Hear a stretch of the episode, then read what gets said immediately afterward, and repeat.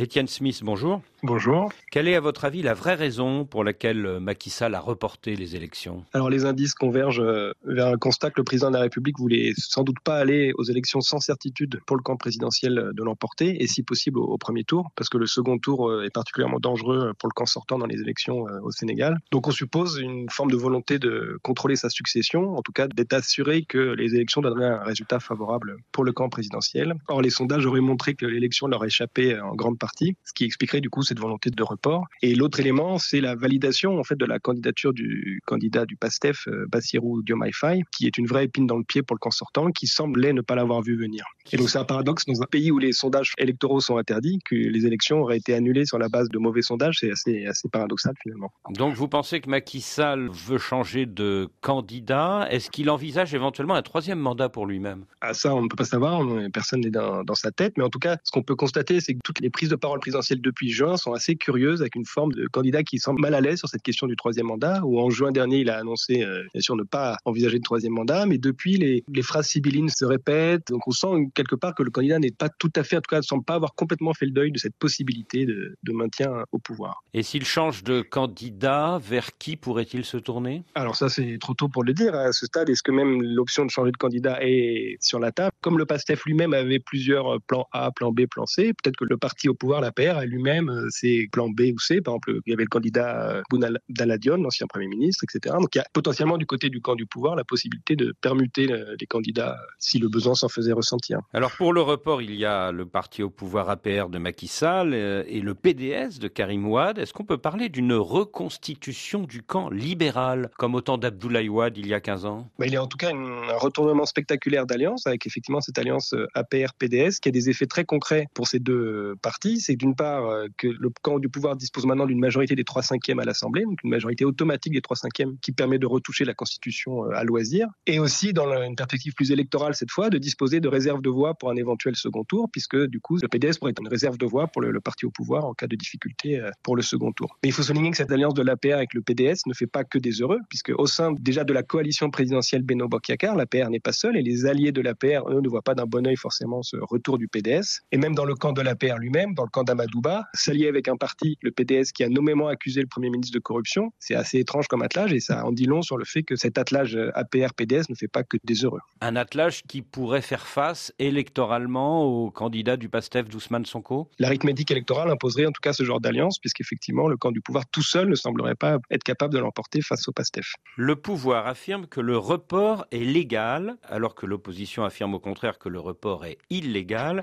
Qu'en est-il réellement? Alors, il m'appartient pas de répondre sur cet aspect en tant que chercheur euh, non constitutionnaliste et en plus en tant que chercheur étranger. C'est bien sûr au Conseil constitutionnel sénégalais de trancher et son avis est grandement attendu euh, peut-être dans cette semaine qui vient. Alors, effectivement, on peut constater qu'Ismaïla Madior Fall, donc le ministre des Affaires étrangères et ancien ministre de la Justice, a lui-même fait connaître son avis et certains juristes l'ont appuyé pour souligner que le Conseil constitutionnel devrait se déclarer euh, incompétent. Mais ça reste, il me semble, un avis plutôt isolé, de l'autre côté, tout ce que le Sénégal compte de spécialistes ou ténors du droit constitutionnel a montré aussi, donc à l'encontre de la position gouvernementale, que le Conseil constitutionnel avait toute légitimité et l'attitude à se prononcer euh, pour éventuellement censurer cette loi de dérogation, en argumentant que la loi votée euh, au Parlement viole plusieurs articles de la Constitution, notamment l'article 27 qui fixe la durée du mandat présidentiel à 5 ans et l'article 103 qui précise que le nombre et la durée des mandats ne peut pas faire l'objet de, de révision. Alors les discussions porteront peut-être sur la question de savoir jusqu'où on peut aller dans la dérogation et la différence peut-être entre dérogation et révision, jusqu'où on peut déroger la Constitution sans la violer. Mais bon, c'est en tout cas euh, une question qui sera tranchée par le Conseil constitutionnel qui a une occasion, euh, quelque part, d'exister historiquement, d'incarner son rôle de défenseur de la Constitution et de redonner une certaine sacralité au processus électoral. Donc cette décision va être extrêmement attendue et va être un tournant dans l'histoire, euh, on peut déjà le prédire, un tournant, quelle que soit la décision, dans l'histoire politique du Sénégal. Dans le camp d'Ousmane Sonko, on dit notamment que si on peut faire des dérogations sur la durée du mandat, on pourra faire demain euh, des dérogations sur le nombre de mandats, voire sur la forme républicaine de l'État. Tout à fait. Est-ce que le Sénégal est prêt à ouvrir une forme de boîte de Pandore où sur une simple majorité des trois cinquièmes, un camp au pouvoir peut changer la Constitution de façon radicale sur la base de cette dérogation à des dispositions euh, existantes. C'est effectivement euh, une porte ouverte à toutes sortes d'abus. Donc il y aura vraiment cette question de la proportionnalité euh, aussi, le rapport entre l'objectif et les moyens. Est-ce que ce moyen constitutionnel n'est pas la porte ouverte à des objectifs qui seraient encore pires par la suite? Donc le nombre de mandats, pourquoi pas même imaginer que le Conseil constitutionnel soit lui-même quelque part démis par une réforme de la Constitution, etc. Donc tout est envisageable. Et ce qu'il faut comprendre, c'est que le Conseil constitutionnel est lui-même potentiellement divisé et que les pressions et les chantages qui s'exercent sur lui sont, sont énormes, puisqu'il y a eu cette mise en accusation par l'Assemblée du Conseil constitutionnel. C'est déjà quelque chose qui ne lui permet pas forcément de s'exprimer en toute sérénité, puisqu'il y a ces pressions, voire chantage contre certains membres du Conseil constitutionnel. Après, les magistrats peuvent distinguer les choses et peuvent s'exprimer, par exemple, sur le, le refus de l'extension du mandat présidentiel, puisque la Constitution précise bien qu'il ne peut pas dépasser 5 ans. Donc, il pourrait, par exemple, dire qu'au 2 avril, le président sortant devrait démissionner et, par contre, dissocier cette question-là de l'organisation du scrutin électoral qui, lui, pourrait s'organiser sous une forme de transition, par exemple, avec le président de l'Assemblée nationale, qui, dans les trois mois, doit organiser un scrutin en cas de démission du président de la République. Donc, le Conseil constitutionnel dispose de plusieurs euh, pistes de sortie possibles de crise, malgré tout, dans ces textes. Il n'est pas obligé de se déclarer incompétent. Non, tout à fait. Il est attendu et, effectivement, beaucoup de juristes, une majorité de juristes d'ailleurs, ont plaidé pour le fait qu'il se déclare compétent. Selon la Constitution, le mandat de Macky Sall doit donc se terminer le 2 avril. Est-ce qu'il y a un risque de vide juridique au-delà de cette date? Alors tout va dépendre de la décision prise par le Conseil constitutionnel, donc on ne peut pas encore préjuger de ce que sera cette décision, mais il y a des risques d'instabilité tout simplement. C'est qu'on entre dans un inconnu complet, un inconnu constitutionnel, politique, qui laisse à penser qu'ensuite ça peut être de purs rapports de force qui s'expriment si justement on s'affranchit euh, du calendrier ou en tout cas d'une forme de stabilité ou de prévisibilité euh, juridique. Donc effectivement l'avenir est plutôt lourd de, menaces après le, le, 2 avril. Et il faut noter que le président lui-même, dans son interview à Associated Press, a été assez euh, sibyllin, parlant du fait que nous ne sommes pas seuls sur la scène, etc.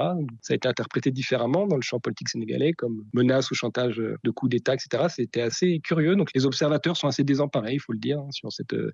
Ce qu'il faut comprendre, c'est que si le calendrier reste sur le calendrier prévu par cette proposition de loi au 15 décembre 2024, ça suppose une année complète, une année préélectorale, qui, on le sait, historiquement, au Sénégal, sont souvent source de tension. Donc c'est quelque part le pire des scénarios qu'un report au mois de décembre, c'est une année complète garantie en termes d'instabilité euh, pour les acteurs économiques, pour les Sénégalais, vivre au quotidien, etc. Dans cette incertitude d'une année électorale, c'est assez euh, problématique.